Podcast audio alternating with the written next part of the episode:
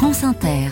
L'esprit d'initiative se met au vert ce matin. Bonjour Lionel Thompson. Bonjour Mathilde. Vous mettez en lumière l'association Dryade dans la Drôme qui milite pour une exploitation raisonnée des forêts. Les Dryades étaient des nymphes protectrices de la forêt dans la mythologie grecque.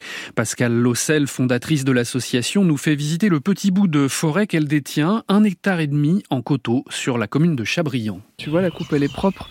La souche elle est coupée à ras comme ça, l'eau coule et ça fait pas de la pourriture qui va rentrer dans la souche et l'arbre il va repousser. Là, il va y avoir euh, des nouveaux rejets. L'arbre est pas mort en fait. C'est un arbre que vous avez coupé récemment?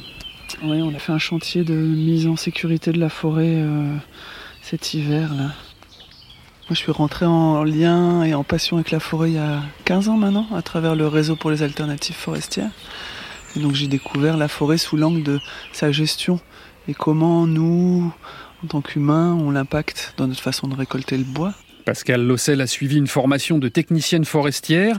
L'association, d'abord née sur l'idée d'une AMAP du bois qui a tourné court, propose désormais des ateliers ludiques aux enfants ou aux adultes pour se reconnecter avec une forêt la plus naturelle possible. On fait des immersions, les enfants tous les mercredis dans les bois, les adultes euh, tous les mois, des stages. Vraiment autour de la vie des bois. Quoi. Donc là, c'est encore plus large que la question du bois. On fait du feu, on fait de la vannerie, enfin, on, on vit avec le milieu du pistage animalier et c'est juste trop bien. Un joli kiosque en bois ou un canapé forestier abrite ici ses activités.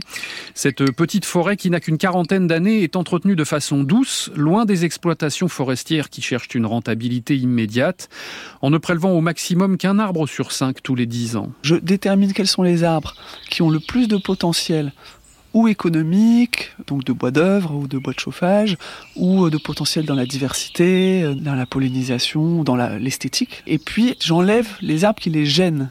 En passant, je récolte du bois qui va servir euh, en bois de chauffage, en bois d'œuvre, euh, peu importe.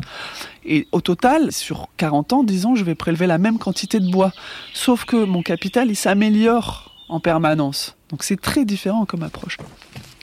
Dryade propose aussi des formations à ce bûcheronnage sélectif pour que les forêts ne soient pas rasées avant de parvenir à maturité.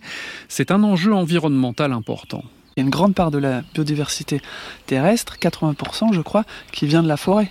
Parce que nos champs, euh, quand on regarde, il n'y a rien dedans. Il n'y a pas de vie, enfin très très peu. Donc il y a la diversité, il y a effectivement l'infiltration des eaux, euh, l'effet carbone. Euh, c'est énorme en fait, on ne se rend pas compte à quel point la forêt est nécessaire à nos vies.